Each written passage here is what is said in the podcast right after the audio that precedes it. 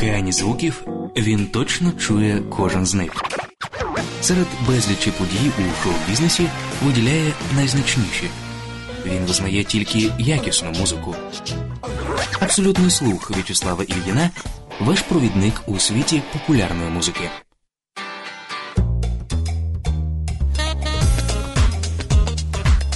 Вітаю, друзі! З вами В'ячеслав Оліїн. Як завжди, у першій програмі нового згадуємо рік, що минув, і його музичні здобутки. Втім, сьогодні буде не тільки це. Дата.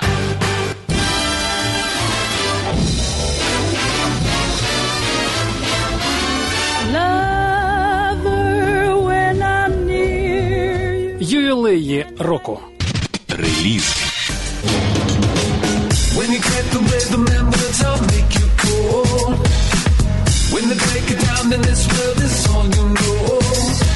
Альбоми, що запам'ятались. Муз Ньюз.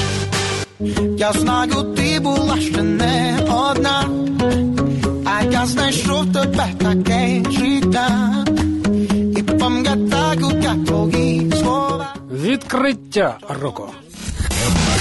Камбек. Камбек.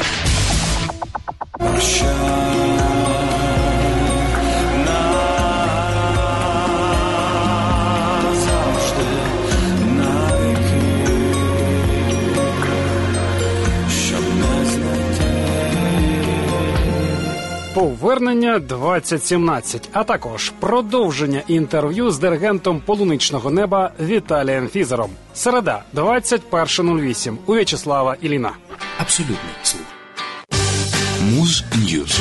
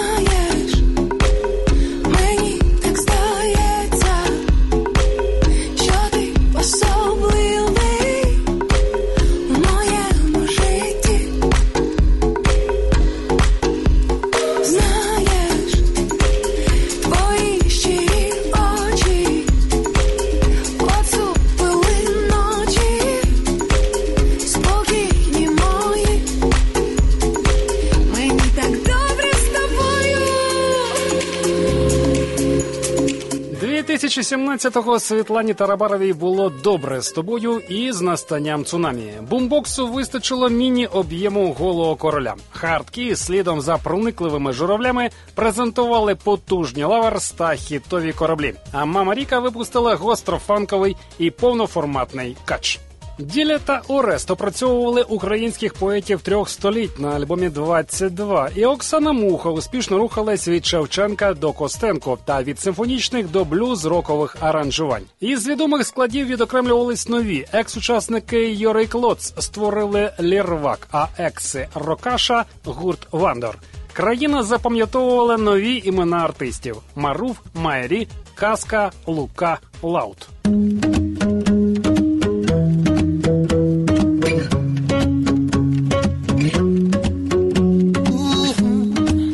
Я знаю, ти була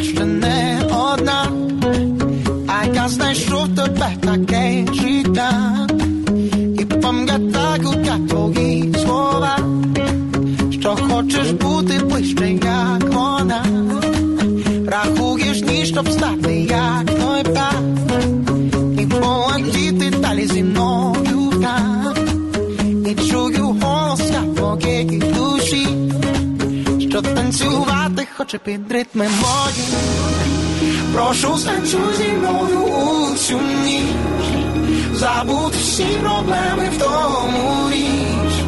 Я хочу, щоб ти була моя, Тож зрозумій прості слова, не відвертай цей час назад, і нам не треба цих порад.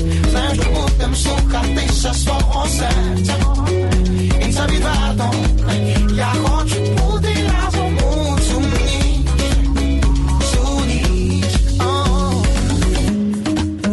Тепер знов змінила своє життя, а у свідомості просто та ж сама. І знову хочеш ти почути слова, відчути погляд, це є твоя мета. Я знаю, ти вже бачиш цей сюжет, якому нас малює твій поет. І ця історія вже не нова, але подійці майбутнього дня. Прошу зі мною у цю ніч, забудь всі проблеми в тому річ. Я хочу, щоб ти була моя. Тож зрозумій прості слова, не відвертай цей час назад, і не треба цих порад. Знаєш, що будем слухатися свого серця. І це відверто, я хочу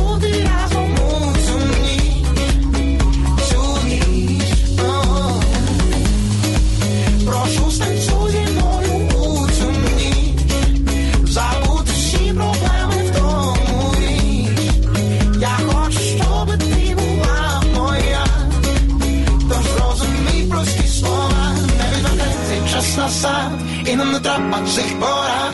Знаєш, що будем слухатися свого серця. І це відверто, я хочу бути разом у цю ніч, цю ніч. Дата.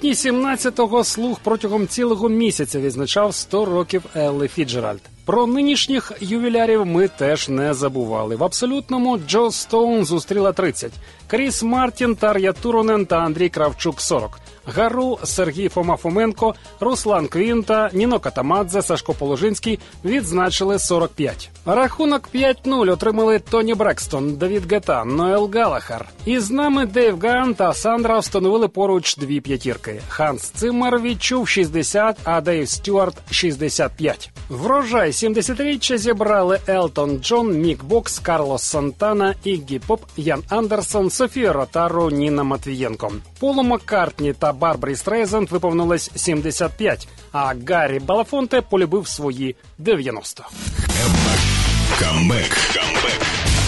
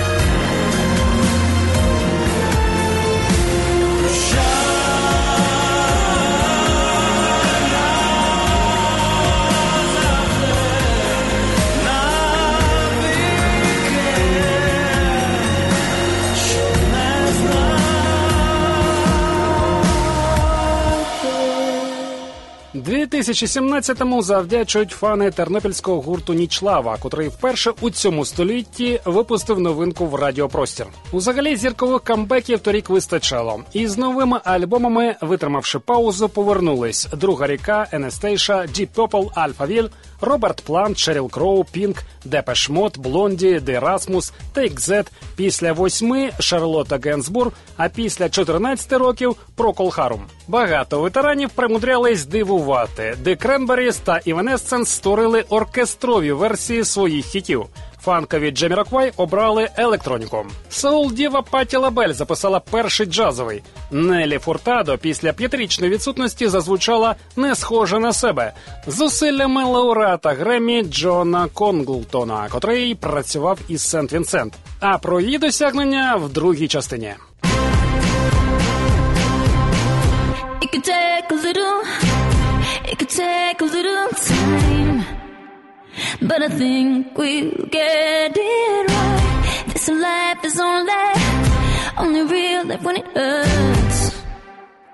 But I think that we'll survive, survive. We build houses, imagining everything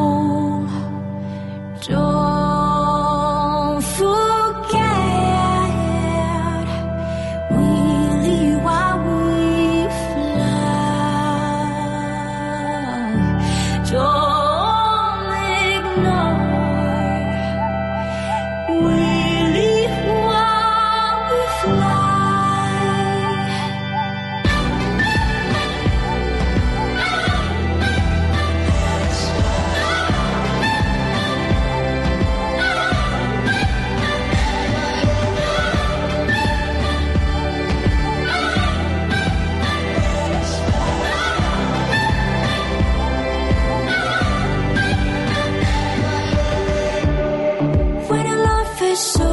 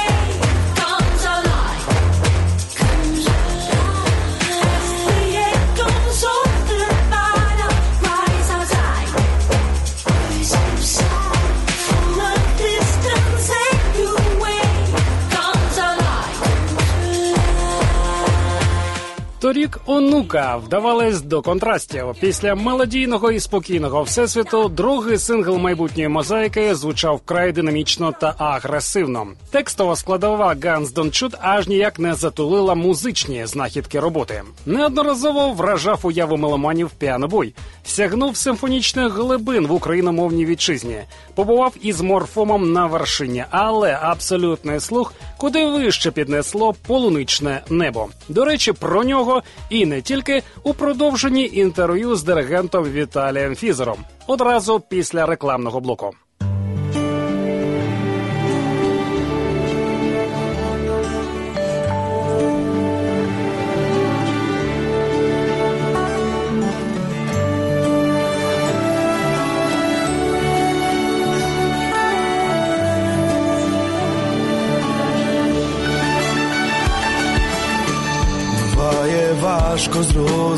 знайти.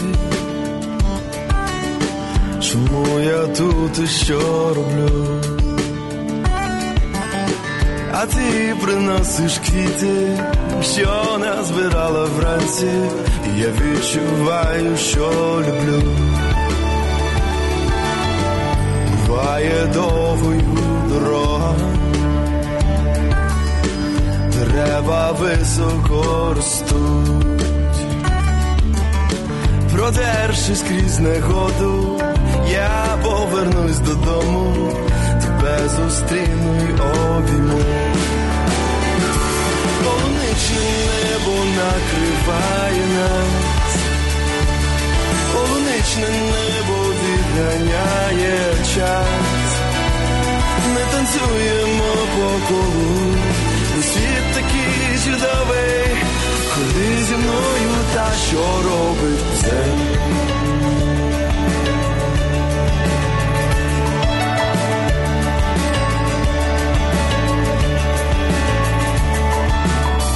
коли від відчаю і болю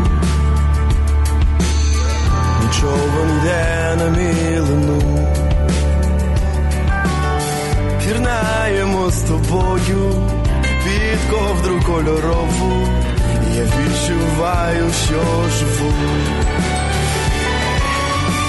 Коли не стане сил летіти крізь нескінченну пустоту.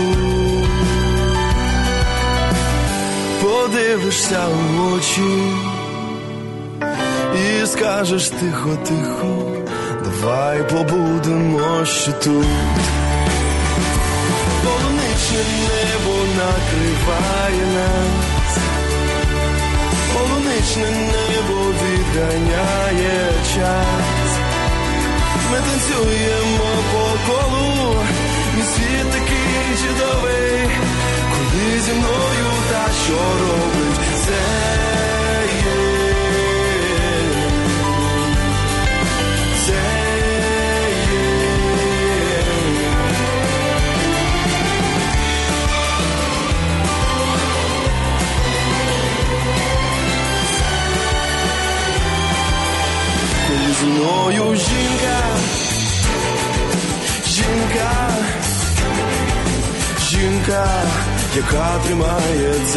зі мною жінка, жінка, жінка, яка тримає дзен, коли зі мною жінка. Жінка, яка тримає дзен, коли зі мною жінка. Жінка, жінка, яка тримає дзен.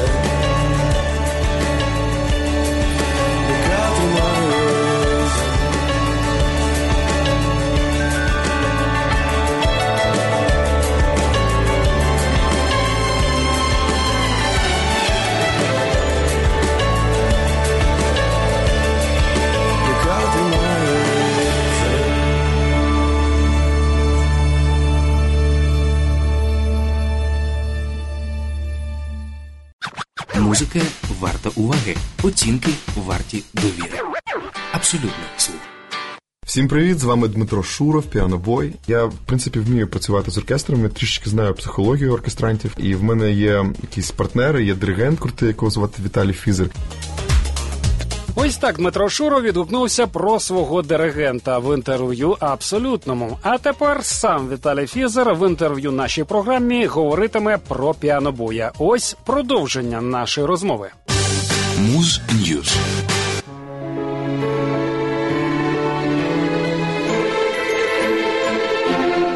Ми повертаємось до особистості Дмитра Шурова, піанобоя і ваших творчих співпраць. Як ви познайомились?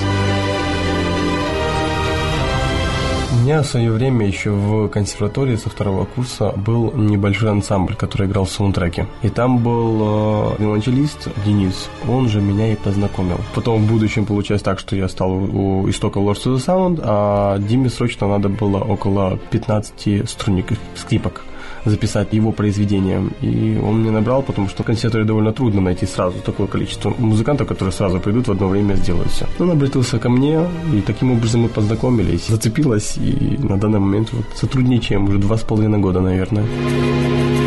Лучшее, что есть на моей земле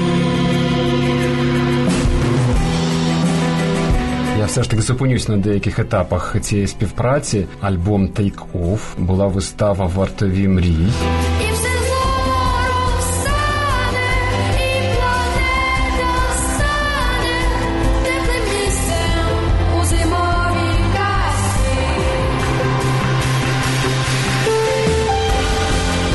Записывали некоторые произведения Квартовой Мри, но как таковых это был все же минус. И участник на сцене на ВДНХ работал, потому ну, на спектакль мы не выходили сам, но с музыку мы записывали вместе с Димой. Было же, опять же, произведение Live Cell, только вот Live перешел на Live Cell, и э, Дима создал свою песню на текст Леси Украинки. Но проблема в том, что он мне потом говорил, говорит, я выслал музыку, все хорошо, а они взяли в рекламе, разделили его песню на кусочки фраз. И получается, надо было заново полностью перезаписать весь трек, причем записать его с помощью музыкантов. И записывала Маша Балеева на флейте, я же записывал блок-флейту, сверху накладывал. Мы тоже участвовали в этом проекте, это было так очень спонтанно, он говорит, надо сделать, надо очень срочно, набрал меня, можешь помочь? Да, конечно, могу. Вот так и работали.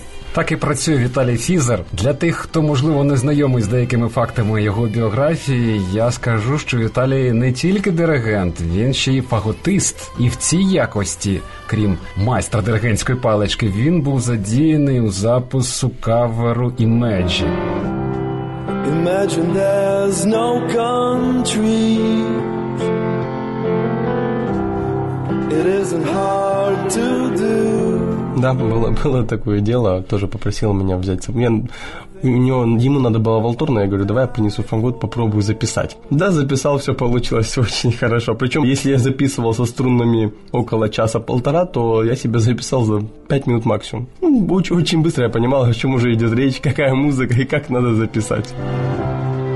Imagine no possessions.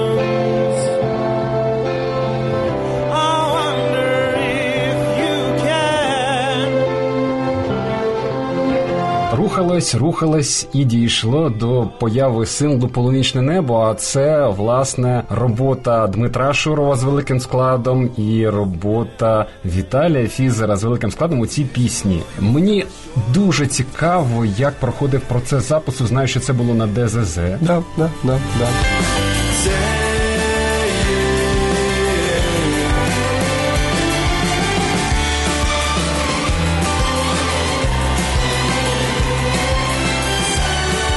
писали «Дзен», сейчас это уже стало «Полуночное небо», и он мне попросил, говорит, я не могу это изобразить у себя на компьютере, но там должна быть индийская музыка. Вы сможете исполнить? Я говорю, ну что делать, сможем. Пришли, начали пробовать один, второй, третий. О, Дима сказал, вот это хорошо. Так и оставили, так сейчас и звучит. И также исполняли на концерте на Софиевской площади 19 декабря. Ну, я дивився відео Making Of, Там є певні кадри навіть із вами. Не так вже легко все виглядало. Да, было трудно, мы записали. Я не скажу, что мы два произведения записали за два часа. Я считаю, что это не так много. Мы пришли в 6, к сожалению, не получилось сразу начать. Начали в 7, закончили в 9, пришло еще э, гобой и кларнет. Они сели, записали буквально по 10 минут, и мы разошлись. Вот так мы писались на ДЗЗ. Весело, як казав Юрій Смаліус, весело ми записували цю красиву пісню.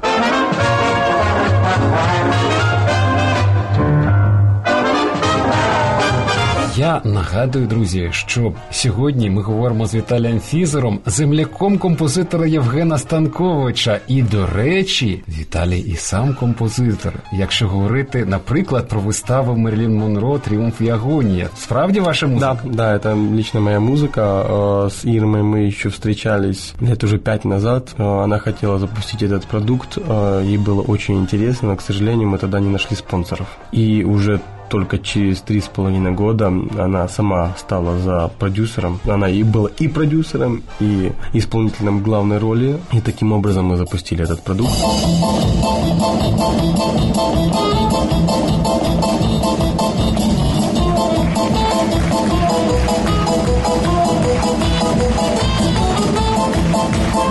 Старий добрий Чаплін! Знаєте, повозили по туру по довольно большой части Украины. Мы были и в Одессе, мы были и в Харькове, в Днепропетровске, играли в Киеве не раз. Продукт очень своеобразный, потому что э, единственный человек, который говорил в этом спектакле, была Ирма Витовская. Это был моноспектакль. И задействование небольшого как бы бенда, четыре музыканта, которые участвовали и играли все вживую, никакой не было фонограммы, все исполнялось, ну, был звукорежиссер в любом случае, который это все контролировал, это было, ну, для меня был это колоссальный опыт. Я с ними ездил э, дополнительно еще как помреж, Э, я контролировал максимально все, что делают музыканты, э, общался с Юлией Маслак, которая режиссировала этот спектакль, и максимально ей помогал, потому что мне было очень интересно. Вообще, все, все что связано с кино, музыкой, а, ну, это, скажем так, небольшой спектакль, золотая середина, наверное, того, что можно сейчас выставить на спектакль, показать людям, но в то же время вживую. Мы создали такой продукт.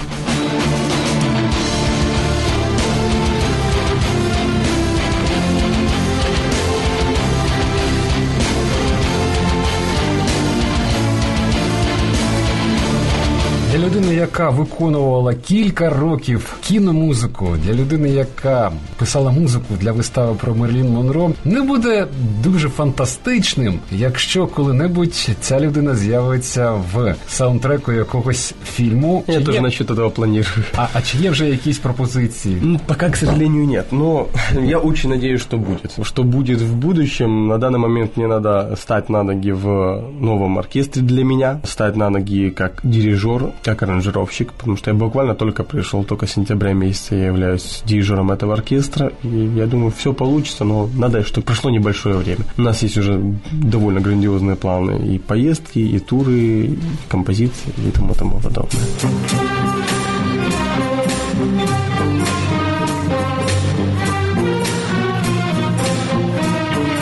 Я думаю, що все у Віталія Фізера буде фантастично. І знаєте, визначення, яке йому дав Дмитро Шуров, крутий диригент. Як на мене, воно не є перебільшенням. Віталій Фізер сьогодні є гостем нашої студії. Він, я дуже на це сподіваюся, і в 18-му році знайде час для того, щоб тут побувати, розповісти про свої нові проекти, про великі досягнення цій людині є що робити в цьому житті. Молодий, красивий, розумний і талановитий в нашій студії з'явився. Дякую вам за це інтерв'ю. Спасибо большое.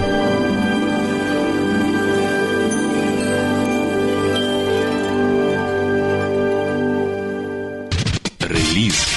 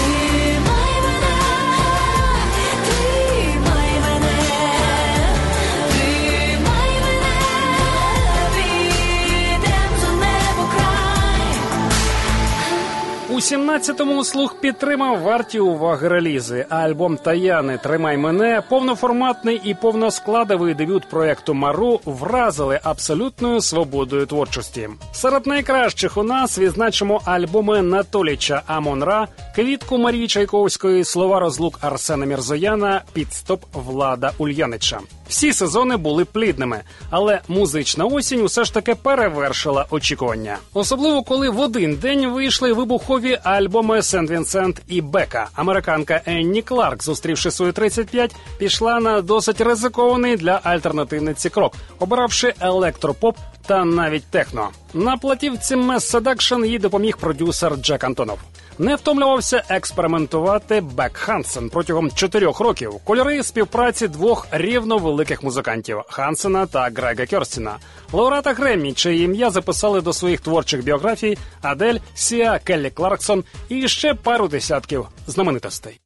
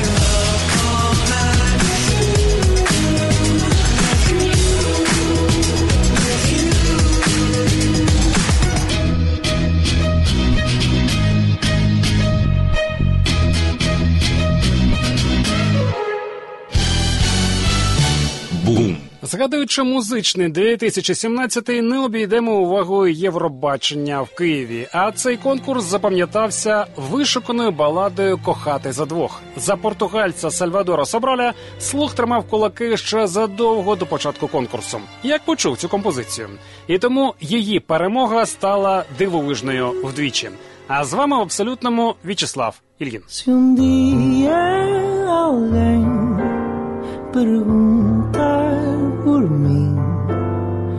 Diz que vivi para te amar.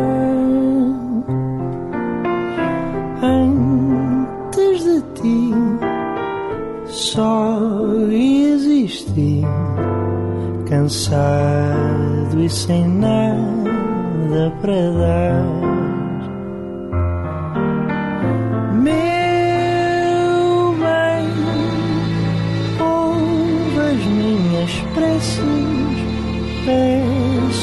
Regresses, que me voltes a querer. Eu sei que não se ama sozinho, talvez devagarinho possas voltar a aprender.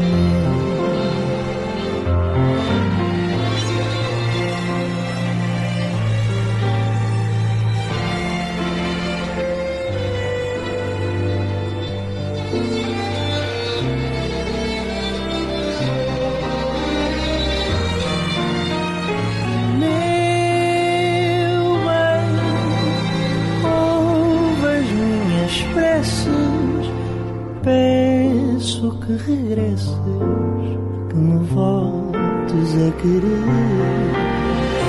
Eu sei que não se ama sozinho, talvez devagarinho possas voltar a aprender. Se o teu coração não quiser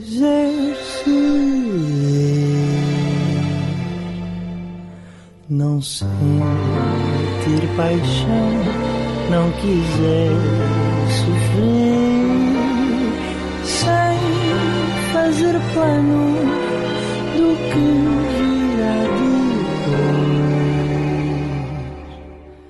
depois.